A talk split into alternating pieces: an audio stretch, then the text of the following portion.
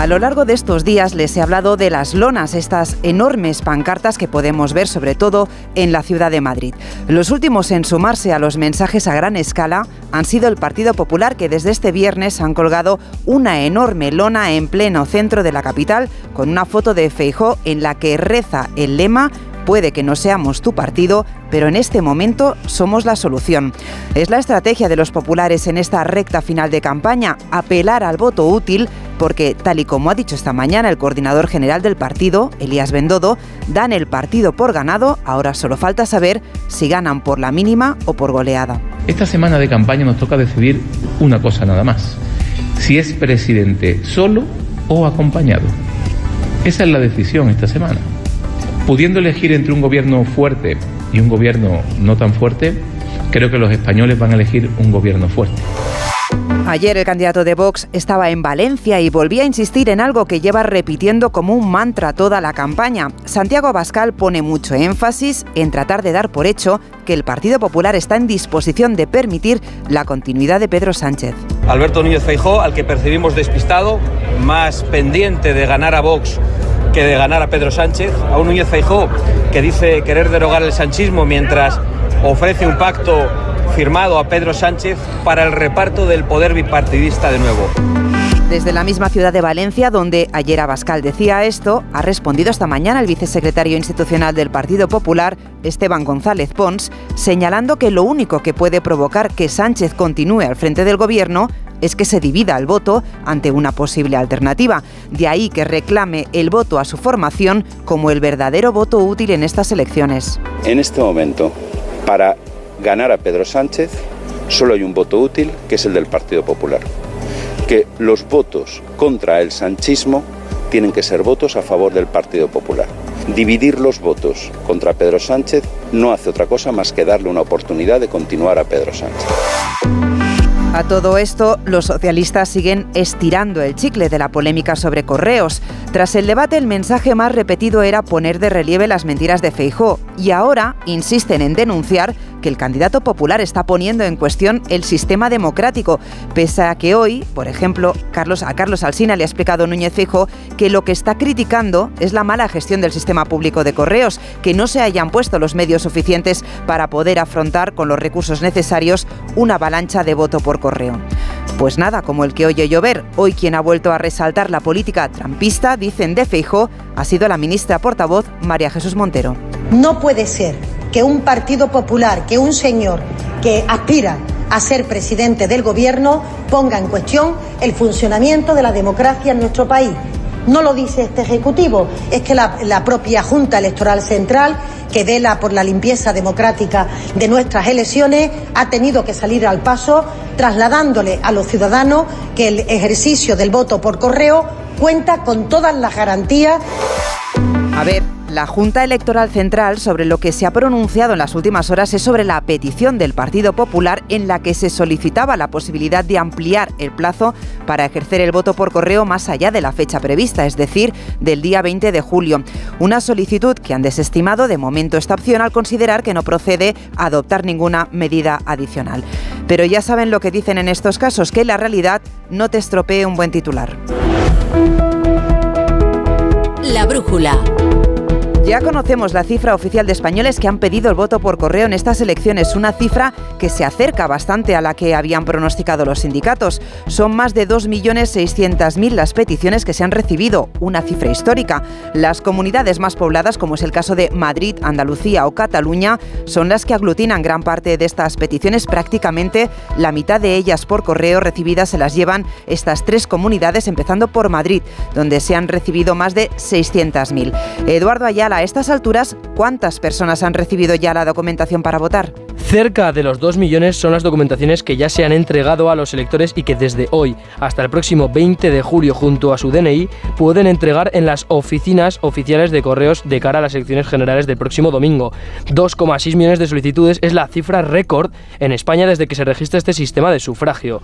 Todavía faltan por entregar un total de 737.585 documentaciones electorales a votantes, que tienen que ser proporcionadas hasta este domingo 16 de julio, cuando se acaba el plazo para este efecto. Correos dispone de plazo hasta este domingo para entregar el sobre con toda la documentación necesaria en la dirección que haya indicado el solicitante. Los repartidores de correos intentarán entregar personalmente al votante hasta un máximo de dos veces la documentación. Tras ello, dejarán un aviso de llegada para su recogida en la oficina postal correspondiente. Y una vez se haya solicitado el voto, el elector tendrá de plazo hasta el jueves 20 para depositar la documentación en cualquier oficina. José Luis Rodríguez Zapatero vuelve hoy a la campaña de los socialistas. Bueno, de hecho, el expresidente no ha dejado de hacer campaña ni un solo día, está más presente que el propio candidato Pedro Sánchez.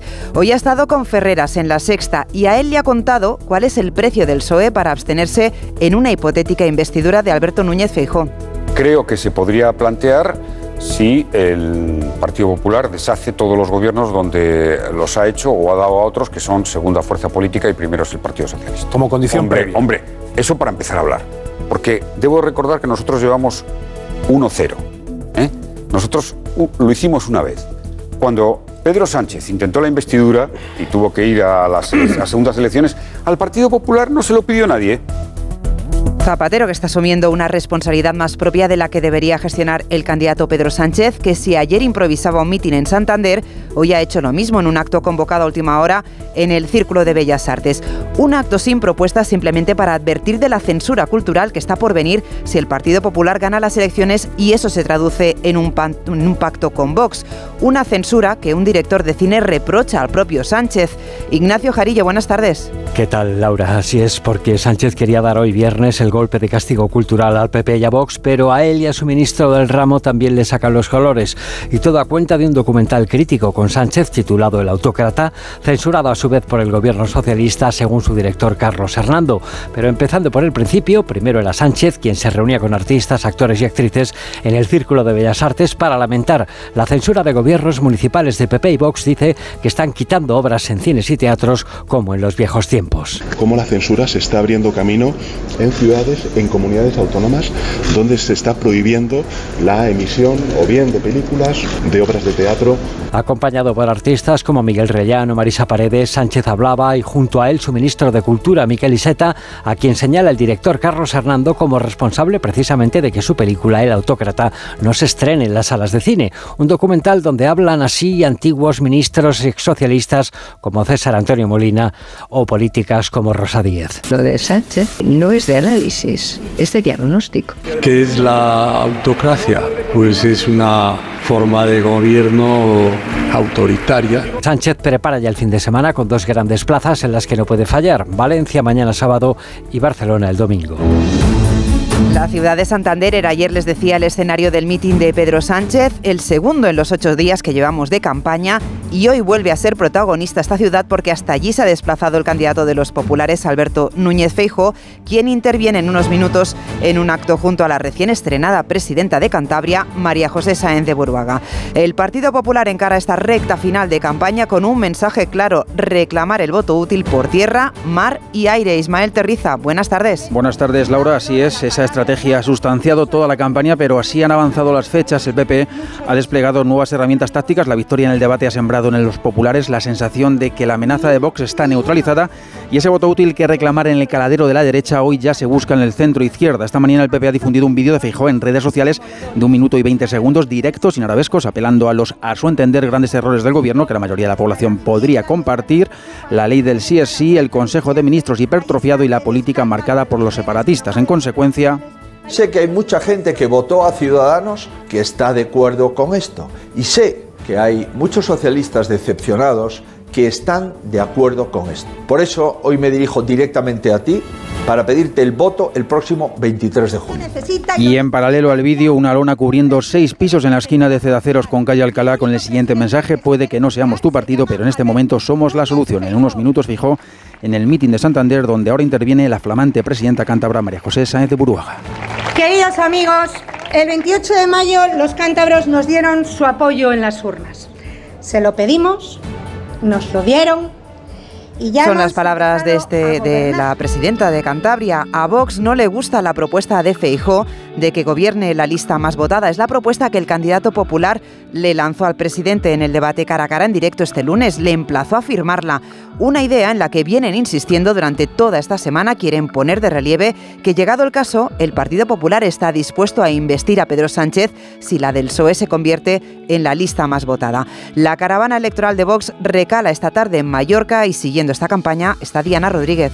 La Catedral de Palma es el escenario que ha escogido este viernes Santiago Abascal para su acto vespertino, un mitin en el que el candidato de Vox aprovechará para trasladar la idea de que pactar un gobierno con el Partido Popular es posible y que el modelo de Baleares es perfectamente extrapolable al gobierno de España. En este sentido, hoy el vicepresidente de Acción Política de Vox, Jorge Buxade, le ha vuelto a recordar a Núñez Feijó que no se pueden desalojar las políticas socialistas ofreciendo un pacto a Pedro Sánchez, un error mayúsculo que consideran podría pasarle factura. Gamarra insistió en el ofrecimiento de ese pacto de la vergüenza porque no se puede pretender desalojar las políticas socialistas ofreciéndole un pacto al Partido Socialista. Y al margen de los pactos hay que decir que esta tarde Vox le ha pedido a la Junta Electoral que solicite un informe detallado a correos sobre el estado de los envíos del voto por correo por códigos postales, las fechas previstas de entrega y un plan B en caso de que no dé tiempo por el gran volumen de solicitudes. Hasta tres ministros han salido este viernes a desmentir categóricamente que Bruselas vaya a obligar a España a poner peajes en todas las autovías a partir del año que viene.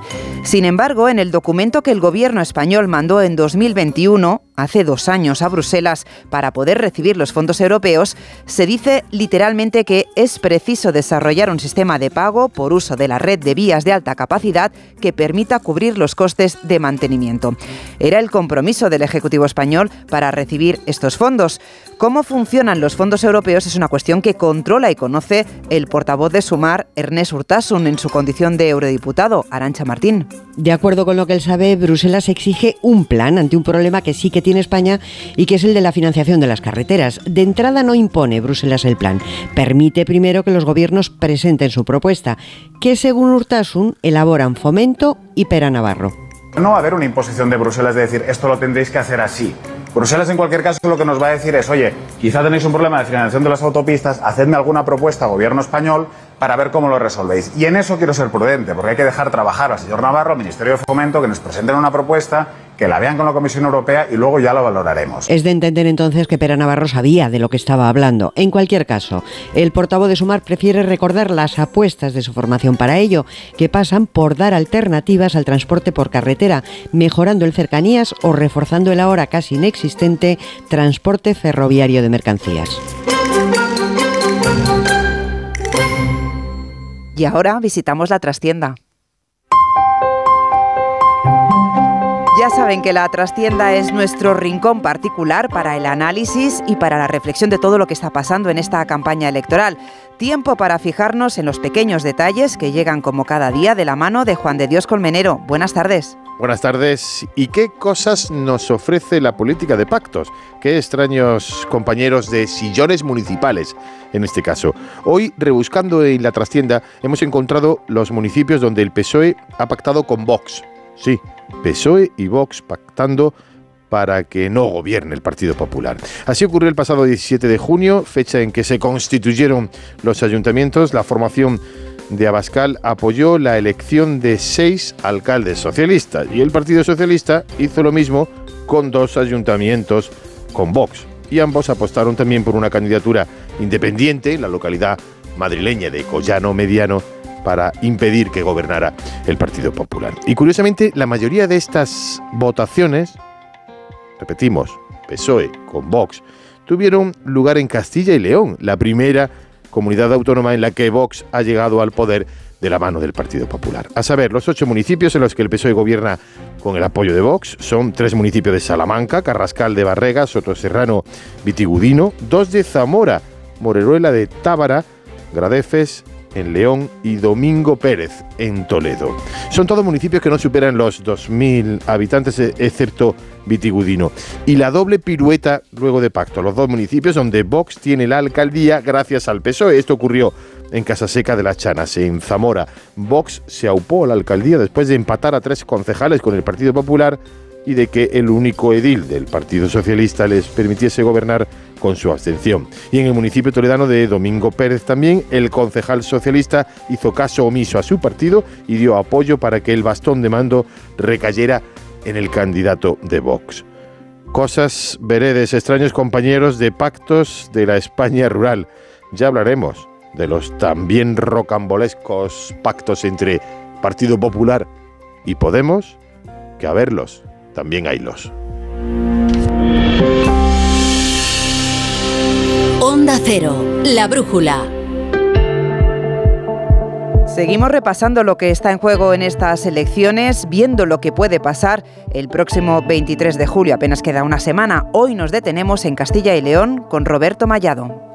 Los 31 escaños del Congreso que se reparten en Castilla y León están más cotizados que nunca. La aparición en escena de partidos territoriales hace que la batalla por cada diputado pueda estar en un puñado de votos. El Partido Popular, después de haber arrebatado varias alcaldías al PSOE en los últimos comicios municipales, aspira a seguir en esa línea ascendente. La marea azul, con la que quieren llegar a los 20 diputados, por 13 que tuvieron en 2019. Eso sí, sin triunfalismos, decía el responsable de campaña Ángel Ibáñez. De que no podemos caer en ningún caso en la euforia. La tendencia es positiva, pero las urnas están vacías y el 23 de julio hay que llenarlas de votos del Partido Popular. El Partido Socialista confía en poder mejorar o al menos mantener los 12 escaños, aunque peligran algunos, como el que puede arrebatarle Soria ya. También entre los interrogantes de estos comicios está saber si la Unión del Pueblo Leonés consigue aterrizar ya en el Congreso y también se ven con opciones Zamora sí o Vamos Palencia. Пока.